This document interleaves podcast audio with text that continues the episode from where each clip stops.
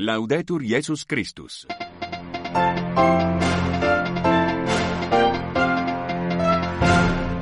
Saudações sororais e fraternais sintonizam a Rádio Vaticano a transmitir o seu programa em língua portuguesa para os ouvintes que nos escutam no continente africano e pelo mundo fora. Convosco já microfone Bernardo Suate e Filomeno Lopes. Em destaque nesta sexta-feira, dia 1 de março de 2024, aos participantes na conferência Homem-Mulher, Imagem de Deus para uma Antropologia das Vocações, o Papa Francisco disse que pediu para que se façam estudos sobre a ideologia do gênero que apaga as diferenças. Em Angola, a situação eclesial e os desafios sociais do país estão na agenda da plenária dos bispos a decorrer na cidade de Malange. Estes e outros os principais temas para desenvolver já já nesta nossa edição de hoje. Fique bem, boa e serena audição. As minas antipessoais continuam a atingir pessoas inocentes 25 anos depois de terem sido abolidas. Estou próximo das vítimas destes artefactos tortuosos que nos recordam a crueldade das guerras. E agradeço àqueles que assistem os feridos e àqueles que limpam as áreas minadas. O jejum, vivido como experiência de privação, leva as pessoas que o praticam com simplicidade de coração a descobrir o dom de Deus e a compreender a nossa realidade de criaturas, que, feitas à sua imagem e semelhança, nele encontram plena realização.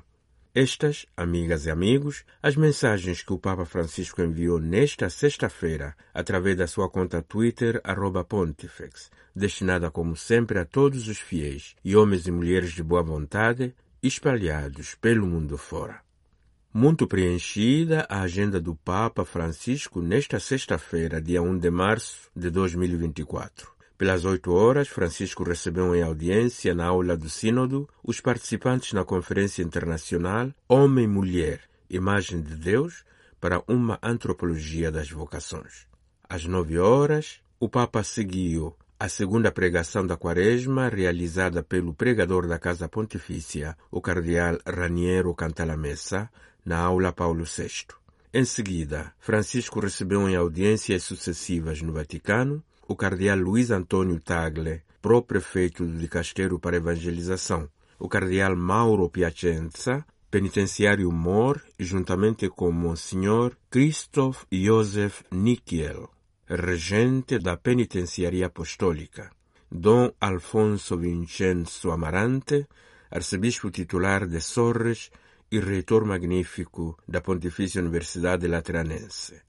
Pelas 10 horas e 30 minutos foi a vez de Dom Hans Hugiven, presidente do Conselho da FAO. E finalmente, pelas 10 horas e 45 minutos, Francisco recebeu em audiência na Sala Clementina os participantes na conferência Vulnerabilidade e Comunidade entre Acolhimento e Inclusão.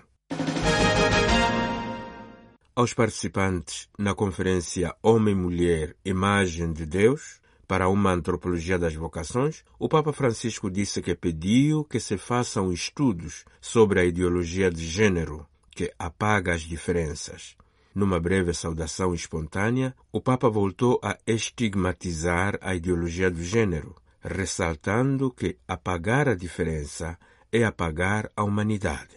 Promenores com a colega Mariângela Jaguraba. Antes de seu discurso, lido pelo seu colaborador, o Monsenhor Filippo Ciampanelli, porque o Papa ainda está resfriado e se cansa quando lê, Francisco proferiu algumas breves palavras. Gostaria de sublinhar uma coisa. É muito importante que haja este encontro, este encontro entre homens e mulheres, porque hoje o perigo mais feio é a ideologia de gênero, que anula as diferenças. Pedi para fazer estudos sobre essa ideologia ruim do nosso tempo, que apaga as diferenças e torna tudo igual. Cancelar a diferença é cancelar a humanidade.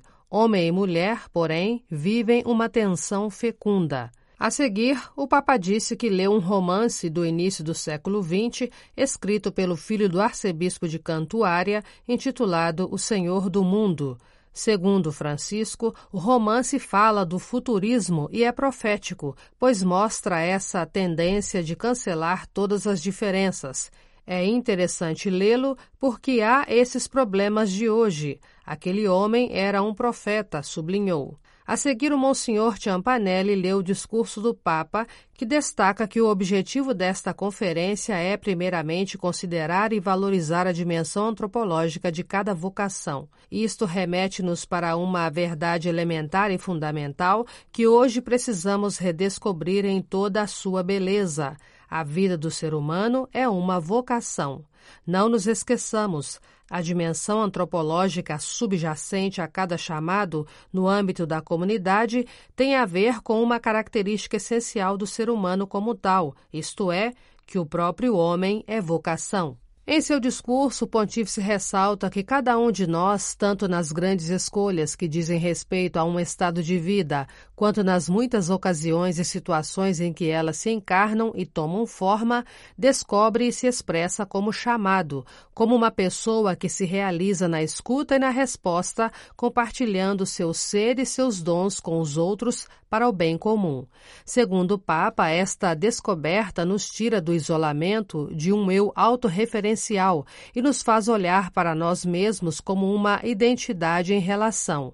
Eu existo e vivo em relação a quem me gerou, à realidade que me transcende, aos outros e ao mundo que me circunda, em relação ao qual sou chamado a abraçar com alegria e responsabilidade uma missão específica e pessoal.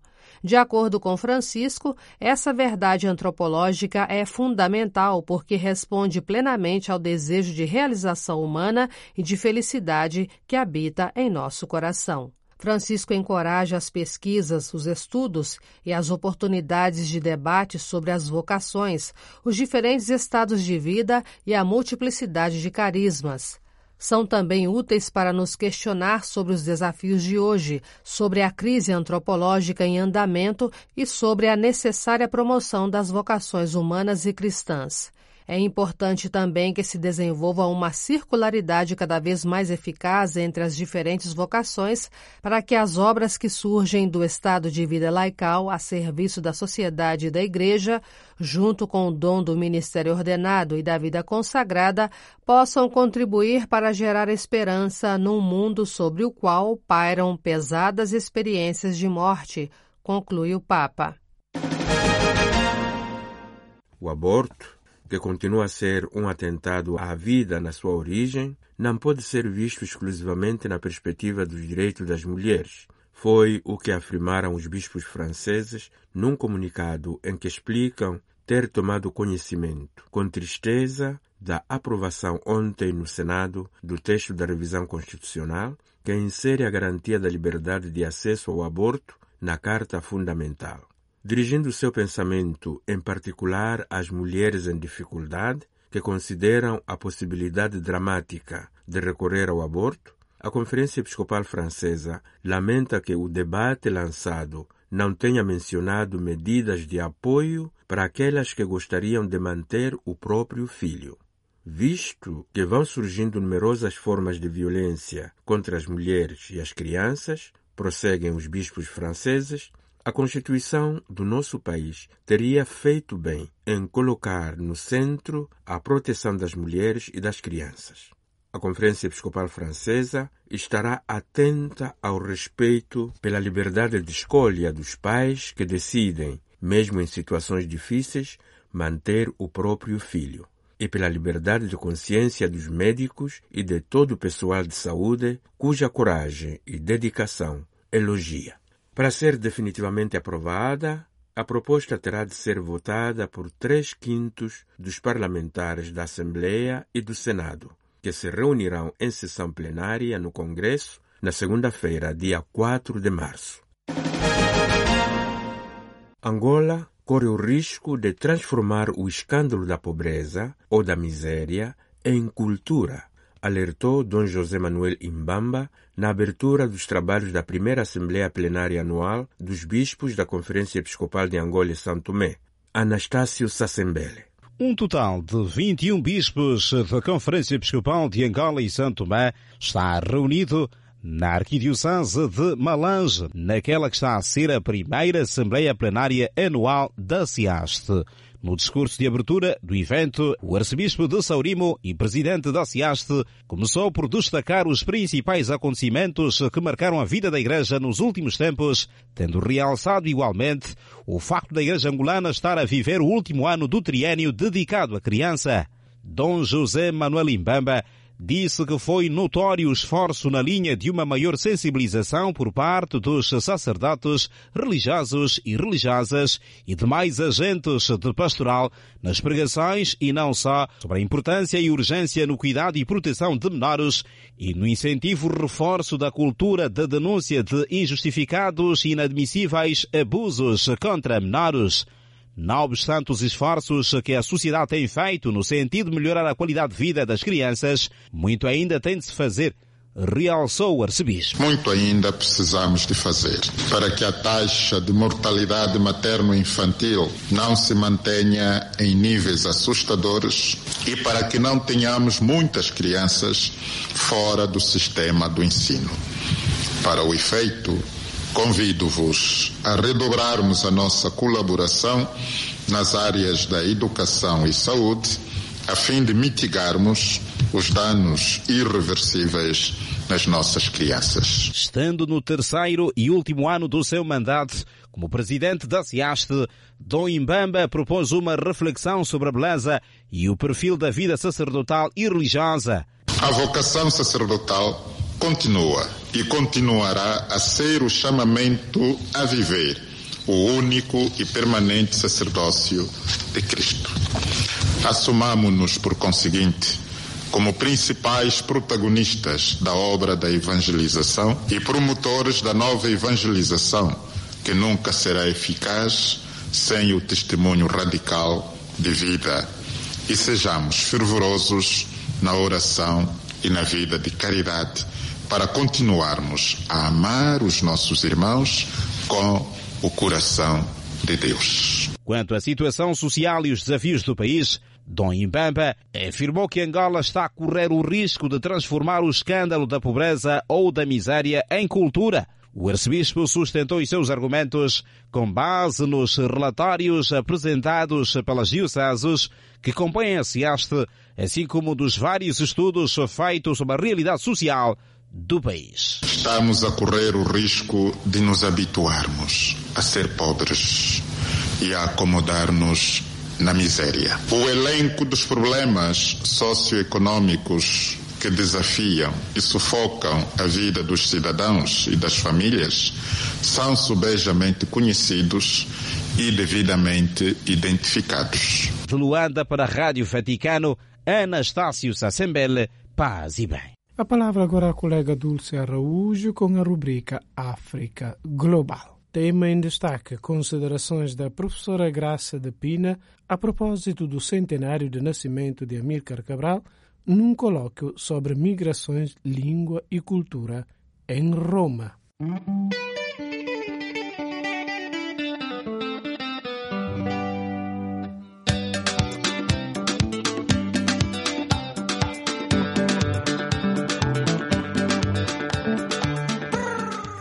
África Global. Sem juiz, Deus deu talento, esse pais educação. As letras salvamento, pagas muita humilhação. Pagas bullying no liceu e muita interrogação. Agora se tudo está de mira. Se Amílcar Cabral estivesse vivo, faria no próximo dia 12 de setembro 100 anos de vida. Mais rebabite, massacre instrumental. Infelizmente, foi assassinado em Conakry a 20 de janeiro de 1973. Nascera em Bafatá, na Guiné-Bissau, filho de Juvenal Cabral e Iva Pinhel, cabo-verdianos, e crescera nos dois países antes de ir para Portugal estudar agronomia e onde seguiria depois para a Guiné-Bissau e travaria com outros companheiros a luta de libertação das suas duas pátrias da África. São numerosas as iniciativas pelo mundo fora para evocar o centenário do nascimento daquele que viria a revelar-se um grande pensador e humanista, para além de estratega e grande líder.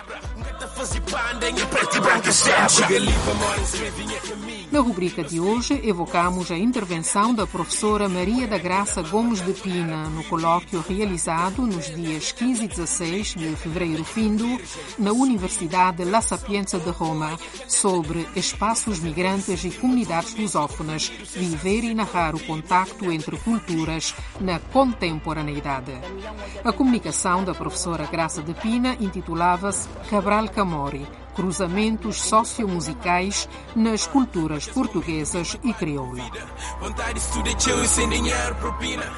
O tema prestava-se, pelo menos este congresso, dava eh, pano para mangas e dava também para inserir o tema de Cabral, não é? visto que estamos nas comemorações, ainda não terminaram as da morte, infelizmente, mas as do centenário do nascimento. E uh, com a minha comunicação eu tentei mostrar que realmente Amilcar Cabral, uh, embora possa ter desaparecido um pouco do horizonte dos estudos literários, uh, não é verdade no que diz respeito, sobretudo, à música. E à música feita por jovens, música, portanto, que os jovens agora ouvem já nos últimos anos e que em Cabo Verde tem também tido um, um grande sucesso e um grande investimento que é o rap. E é o rap eh, usado do ponto de vista da denúncia, como ele nasceu, portanto, a ideia do rap nos Estados Unidos nos anos 60 era uma forma musical eh, de denúncia e eh, aquilo que os rappers têm feito em Cabo Verde também é utilizar este tipo, este género musical para denunciar. Denunciar o quê? Bem, denunciar aquilo que são os problemas da sociedade global, mas que depois de alguma forma se reversa na sociedade local. Na sociedade local, ou seja, no espaço cabo-verdiano. Parte eh, deste trabalho eh, é inspirado num estudo feito por dois eh, estudiosos, um da Guiné-Bissau, Barros, outro de Cabo Verde, Lima, que já tinham feito este estudo sobre o rap cabo-verdiano em 2012, portanto, usando os dois lados, não é? Usando realmente, verificando de que forma é que os jovens utilizavam uh, a mensagem do rap para mostrar que uh, ainda não tudo está feito e que uh, a mensagem de Cabral tem de ser ainda implementada. claramente, o maior espaço era dado nesse artigo ao rap da Guiné-Bissau, porque é o que já, desde sempre tem utilizado esta forma de denúncia também a publicidade com cartazes e isso, portanto o artigo é muito muito complexo e muito bem estruturado e, e excelente. E eu pronto inspirei-me nesse artigo para mostrar mais do lado de Cabo Verde me interessava que uh, uh, passado 40 anos da morte de Cabral na altura eram 40 anos e 90 uh, eh, do nascimento, uh, Cabral ainda está presente também em Cabo Verde. E, portanto, fiz uma análise, só pude apresentar uma, mas no, no artigo, quando isso for publicado, aparecem dois textos. Uh, Cabral é, é realmente um, um, mensageiro de paz, de, de, de verdade e de e de defesa da humanidade. Não é só de Cabo Verde, mas é da humanidade. Portanto, está junto aos grandes nomes de atores, eh, agentes de paz no, no mundo, eh, neste caso anglo-saxão, eh, norte-americano, mas também eh, africano, como Nelson Mandela e, Samora Machel. E neste veicular o pensamento, a mensagem de Cabral através do rap, também para denunciar os problemas eh, de Cabo Verde, da Guiné-Bissau, de hoje, na visão dos jovens, eh, mencionou também o papel da língua uh, cabo-verdiana nisso. Quer nos falar um pouco disso? Claramente, pois. Um uh, cantor só pode cantar na sua língua materna, e a língua materna é o crioulo. Portanto, o crioulo é realmente a língua utilizada, mas só pode ser essa, não poderia ser outra, a língua utilizada pelos, pelos rappers de Cabo Verde. Havia uma pequena menção aos rappers da periferia de Lisboa, portanto, eh, integrados ou não integrados, portanto, periferias consideradas problemáticas, não é?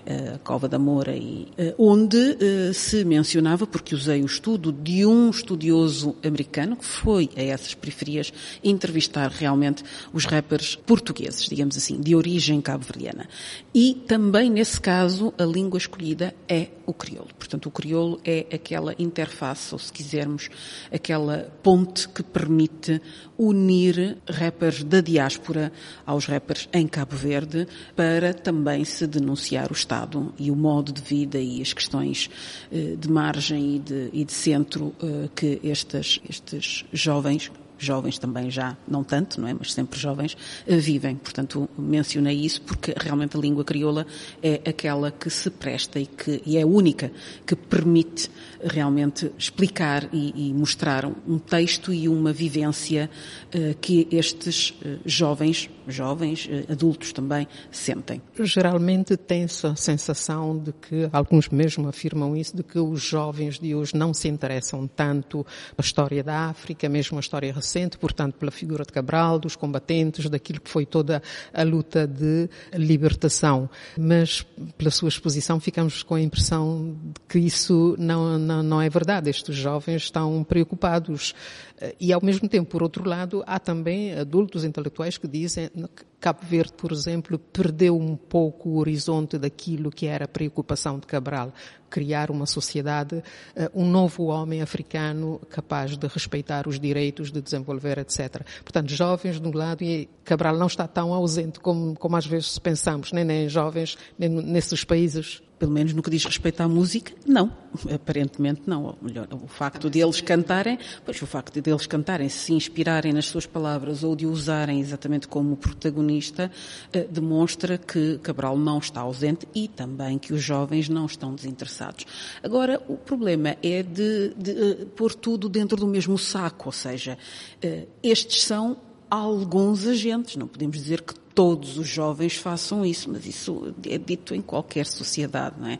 Há dois ou três que fazem um trabalho meritório que pretendem chegar aos outros 30 ou 40 ou 100 que não o fazem, mas por motivações várias. Nós haveremos sempre que nos queixar das coisas, não é? Os, os jovens queixam-se de que os governos não fazem, os governos queixam-se de que os jovens não se interessam, portanto é sempre, infelizmente, uma pescadinha de rabo na boca, não é? Mas eh, não se pode dizer que esse trabalho não se faça. Eh, se calhar faz-se um pouco lentamente, mas é necessário também dar tempo, é necessário tempo. E é necessário que hum, haja esse estímulo. E, infelizmente, a nossa sociedade não trabalha para que haja esse estímulo. Há um desincentivar determinado tipo de estudos, o, o não incentivar determinado tipo de leituras. Mas, uh, felizmente, há alguns elementos que o fazem. Se o fazem através do rap e se isso chega a, a mais pessoas e, e, faz refletir, então que assim seja. Desses raps de, de que falou, algum que gostou mais e que sugere eh, ouvir neste programa? Bem, eu trabalhei exatamente as duas que achei melhores. Eh, não pude ilustrar ambas por questões de tempo, portanto ilustrei só uma do style do, do grupo, não é? o do uh, Rapaz Sem Juízo, mas o outro rapper, que é o Hélio Batalha, também tinha, tem um rap muito, para mim, muito estimulante e que é exatamente Cabral Samori, porque é uh, contar a morte de Cabral através dos olhos de Cabral. Portanto, a personagem que fala neste rap é Cabral.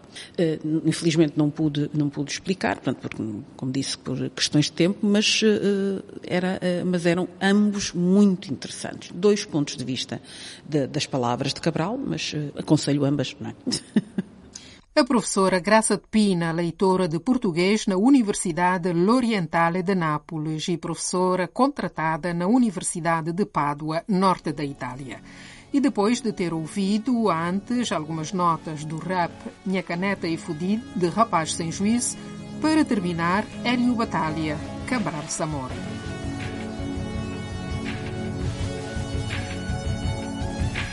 Vinte de janeiro de 73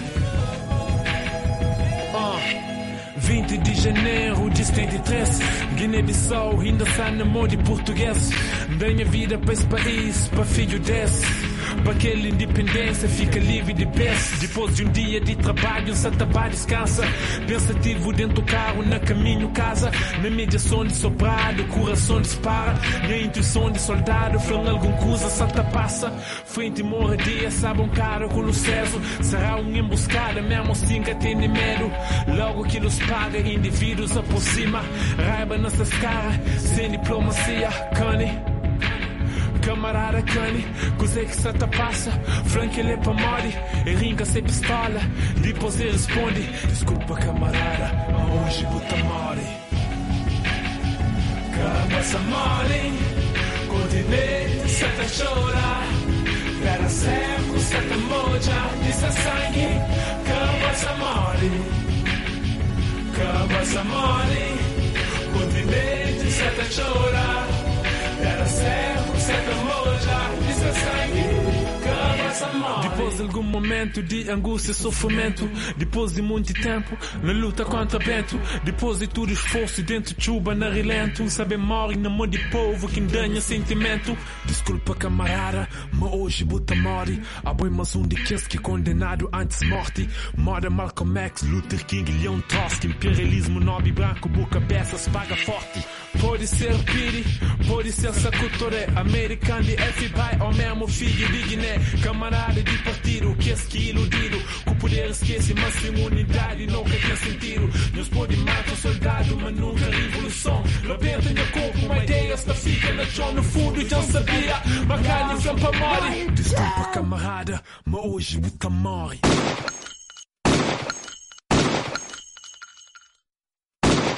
Passa morre, continente, certa chora.